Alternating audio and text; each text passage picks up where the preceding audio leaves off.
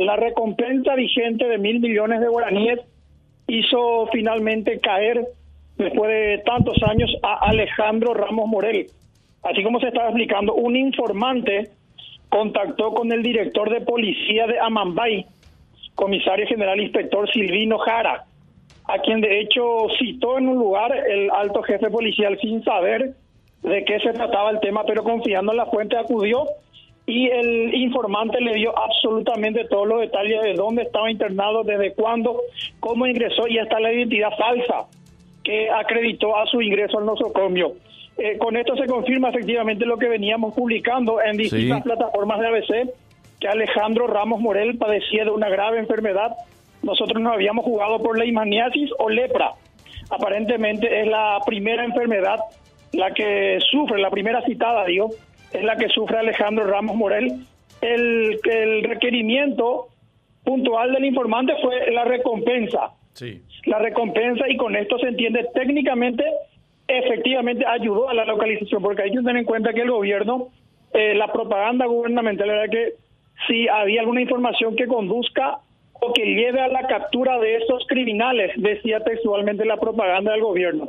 Efectivamente, este dato fue más que certero y sin la memoria no me falla, se trata de la primera vez que un terrorista de este calibre cae bajo esa modalidad de recompensa que está vigente sobre Alejandro Ramos desde hace por lo menos 15 años, Guillermo. creo, creo que si hablas de este calibre, y bien hiciste la precisión, debe ser la primera vez. Entiendo que ya hubo anteriormente algunos pagos, pero por información vinculada a otras personas. Está Silvino Jara, el director de policía de Mambay, hablando. Quédate en línea, Iván. A ver, lo escuchamos al director de policía de Mambay.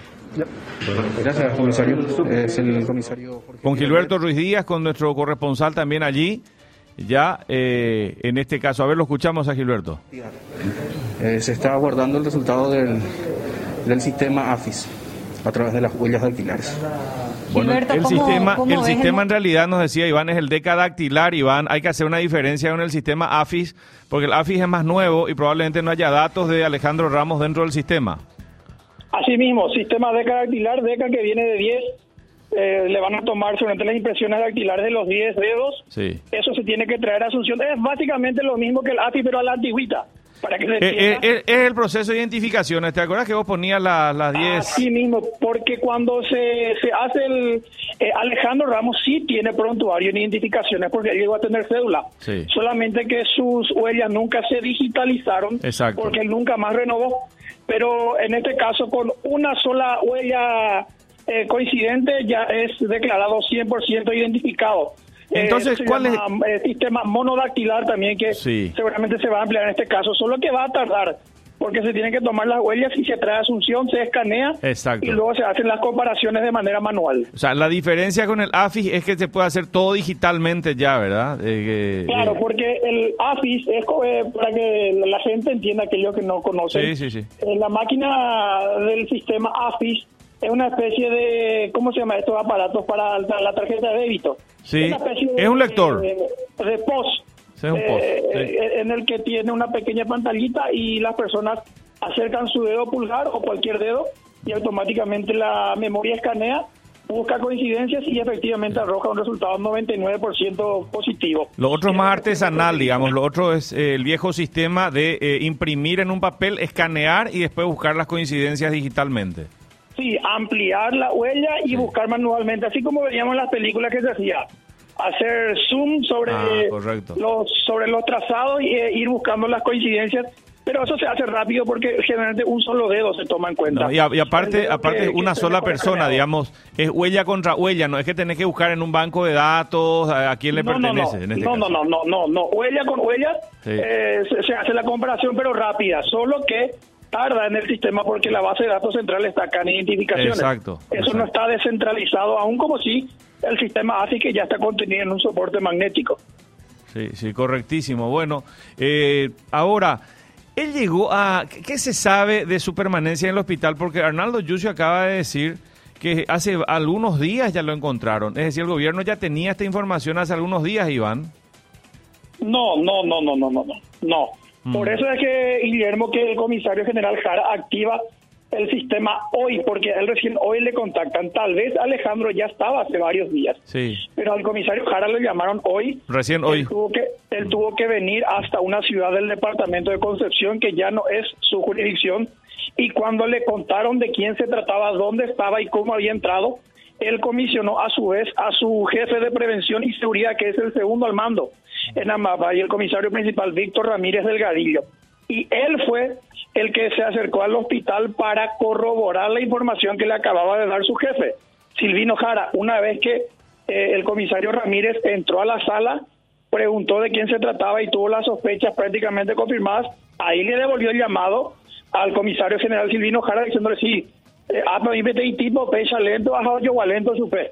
Entonces de ese modo recién se pudo comprobar indirectamente, pero eh, hay que ser cautos hasta que no esté confirmado 100% mediante técnicas oficiales no se puede mencionar todavía Correcto. y hasta eso todavía no eh, no está activo el sistema de recompensa pero acá lo que Ya. tenemos que aclarar es que el informante actuó con base en eso Sí, para sí, sí. reclamar eventualmente la recompensa Correcto. Acá está Roberto con nosotros. Robert, ¿cómo estás? Bien, Guille, muy buenas tardes también a Iván. Una consultita nomás, yo, eh, la, la audiencia rota, por si se haya hablado ya del tema, me estoy uniendo ahora. Eh, ¿Con quién estaba o quién lo arrimó, quién lo acercó hasta el hospital? Eso es lo que ahora los policías quieren capturar primero a ese informante para luego socializar. Se trata de una persona conocida en el departamento de Concepción. Perdón, al informante dijiste capturar primero al informante. No, no, no, al que le llevó, Ah. al que le llevó, Ah, ya, ya, ya, ya. ya. al Ah, que le llevó, Al que lo llevó. al que le llevó. Ah, Sí. Pero se tiene datos sobre la persona que lo acompañó. Sí, el comisario Cardoso Sí, dijo que podría sí. ser logístico. Sí, porque el informante dijo fulano, supe. Mm. Ojo, ya supe tal parte, pero y pecha, pecha, la ya. O sea, el informante dio en el ojo, eh, hasta la prenda que tenía vestida hoy.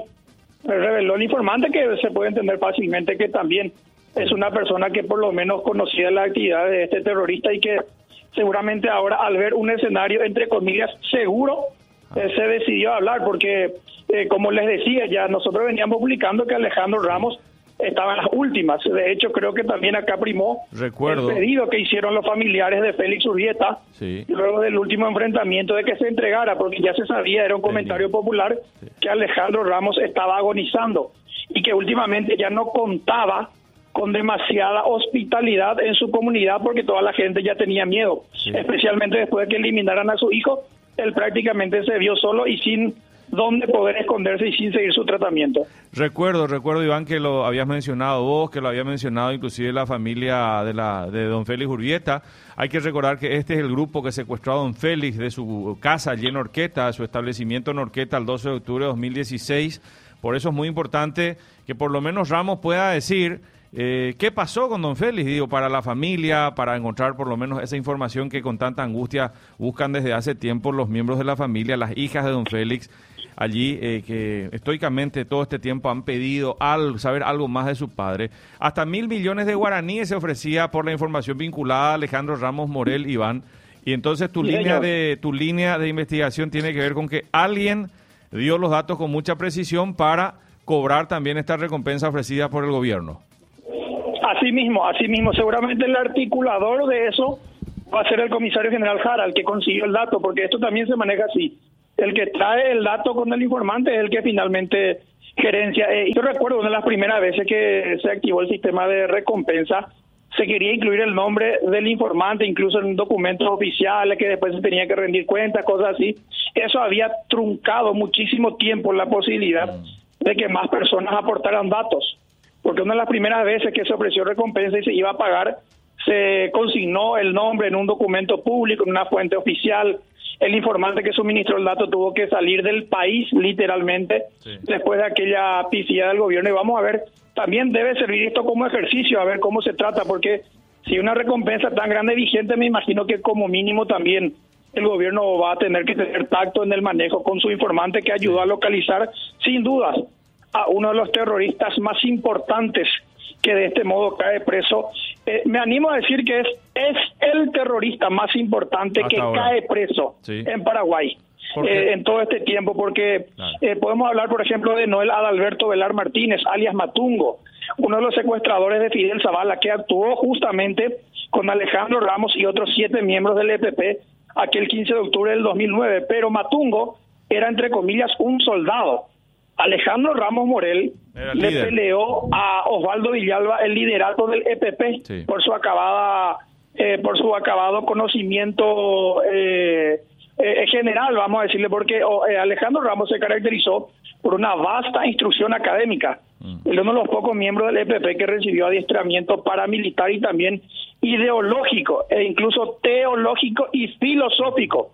Es decir, una persona pensante, una persona completa que servía más como logístico por todo lo que planeaba, por todo lo que organizaba, pero que después de que en 2009 fuera descubierto el campamento en su casa, tuvo que incorporarse al brazo armado. Y por eso fue echado del EPP, porque justamente sus ideas estaban empezando a doblegar las posturas radicales que tenía muchas veces Osvaldo Villalba, que por su parte ahuyentó a muchos soldados por la rigurosidad y la disciplina, entre comillas, que quería imponer a los nuevos reclutas de la banda terrorista. Ahora, Iván, eh, una cuestión nomás. eh, tampoco es comparable al caso Carmen Villalba y Alcides Oviedo, porque ellos cayeron en otras circunstancias, no estando en esta ya actividad, digamos, eh, como la que desplegaba eh, Alejandro Ramos. No, no, claro, claro, no. Eh, de, hecho, Carmen y Alcides, eh, pero como decir Roberto, eh, ellos cayeron cuando todavía no había grupos activos, cuando todavía no había eh, secuestros en curso. Es decir, ellos cayeron justo después de su primer golpe y cuando se echaba a andar recién la organización terrorista. Alejandro cae en una época en la que ya hay tres bandas criminales, hay tres secuestros todavía en curso y hay eh, en total entre el EPP, ACA y EML tenemos más de 200 ataques y tenemos más de 120 fallecidos. Entonces, eh, la, la época en la que cae Alejandro Ramos y las circunstancias hacen que este sí sea un terrorista de mucha de, de- de mucha importancia para el gobierno actual. Ahora, Iván, una cosa que me llamó la atención de lo que comentabas hace un momento es que la comunidad estaba preocupada por el tema de Alejandro Ramos. Es decir, o sea, eras de público conocimiento en allí. alguna zona de que él estaba allí. Estaba en la zona. De hecho, eh, Roberto, su hijo Alejandro Antonio Ramos Ramírez fue eliminado a 2.483 metros exactamente de la estancia San Francisco, de donde secuestraron a don Félix Ubieta. O sea, estaba ahí, a, eh, eh, como es campo abierto, estaba prácticamente a la vista de la entrada a la estancia. Ellos nunca salieron de la zona de Orqueta porque es su hábitat. Eh, y de hecho, por eso todos sabíamos, por eso veníamos publicando que él tenía leishmaniasis. Creo que en la edición del domingo publicamos que Sí, él estaba a punto de morir porque padecía de leishmaniasis o lepra. Eh, de hecho, todavía no se sabe bien si es leishmaniasis o es lepra, pero teníamos ese dato, manejábamos, lo veníamos publicando en las distintas plataformas. Nos decían que su piel eh, se deshacía en pedazos, que se le caía la piel, se le caían pedazos de piel. Era la descripción textual que nos venían haciendo desde hace por lo menos tres meses cuando fue agravándose su situación. Y luego de la muerte de Alejandro Antonio, la comunidad que protegía a Alejandro Ramos se habrá visto también asustada porque dijeron, si le, ya le llegaron a Alejandro Antonio, en cualquier momento le pueden encontrar a Alejandro en nuestra casa y nos puede ir peor a todos. Sí. Entonces es por eso que él prácticamente fue echado de su comunidad, eh, sus propios protectores le habrán dicho, bueno, hasta acá llegamos contigo lamentablemente, no queremos arriesgarnos, así que lamentablemente vas a tener que retirarte de esta zona. Más o menos así habrá sido el trato con sus con sus protectores logísticos en la zona de Uiratí, Belencue y alrededores, en el municipio de Orqueta. Ahora, eh, Iván, este es un grupo, el grupo criminal EML, porque hay que recordar que son varios, el EPP por un lado, la AKP por el otro y el EML, que estuvo liderado por Alejandro Ramos Morel y luego últimamente por su hijo Alejandro Ramos, hijo. Eh, es un grupo que ya no creció tampoco en cantidad de integrantes, por lo que estábamos viendo, es un grupo pequeñísimo, que, que siguió operando No, así. De, de hecho, ahora quedaron tres mujeres al Exacto. mando. Eh, la esposa de Alejandro, que se llama Lourdes Bernarda Ramírez de Ramos, eh, que tiene 47 años de edad, y quedó ella con su hija, Lourdes Teresita Ramos Ramírez, que tiene 23, y con su nuera, Zulma Emiliana Jara Larrea, que también tiene 23. Este grupo se creó en 2016 luego de que Alejandro, su esposa Lourdes y los hijos Alejandrito y Lourdes Teresita fueran echados del EPP. Sí. Originalmente ellos incluyeron en su grupo a otros expulsados del EPP como los hermanos Bernal Maíz y las hermanas Jara Larrea que quedaban vivas. Después hubo una ruptura también en el EML entre 2017 y 2018, cuando uno de los hermanos Bernal Maíz, Feliciano, le embarazó a Lourdes Teresita, a la hija del jefe. Entonces se produjo una ruptura. Alejandro le echó de vuelta a todos de su grupo y quedó él con su señora y sus dos hijos.